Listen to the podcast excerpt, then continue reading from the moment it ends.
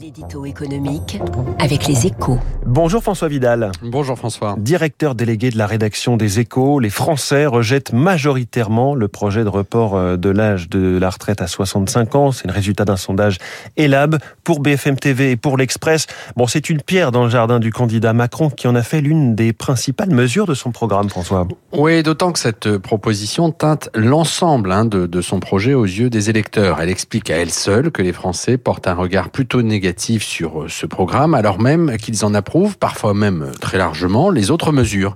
C'est la preuve que le sujet reste hautement inflammable et qu'en faisant de cette réforme un marqueur de sa campagne, le candidat président prend un risque. Alors bien sûr, hein, euh, cette proposition attire à lui les électeurs potentiels de Valérie Pécresse, qui avait été la première à adopter cette disposition, mais elle pourrait bien lui aliéner une part non négligeable de l'électorat, notamment dans l'hypothèse d'un second tour face à Marine Le Pen, qui propose, elle, d'avancer la retraite à 60 ans. Peut-on y voir l'explication de la percée actuelle dans les sondages de Marine Le Pen et de Jean-Luc Mélenchon aussi, qui milite hein, pour la retraite à 60 ans ben, En partie, oui. Mais ce qui est sûr, c'est que dans une campagne où peu de mesures émergent, la question de l'âge du départ à la retraite est en train de devenir le sujet central.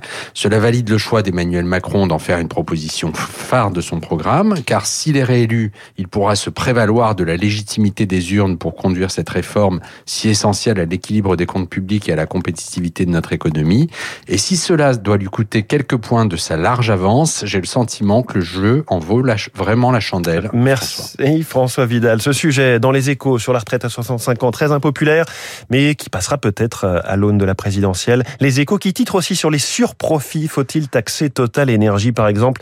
La réponse de mon invité Robin Rivaton dans quelques secondes. Vous écoutez Radio Classique. Avec la gestion Carmignac, donnez un temps d'avance à votre épargne.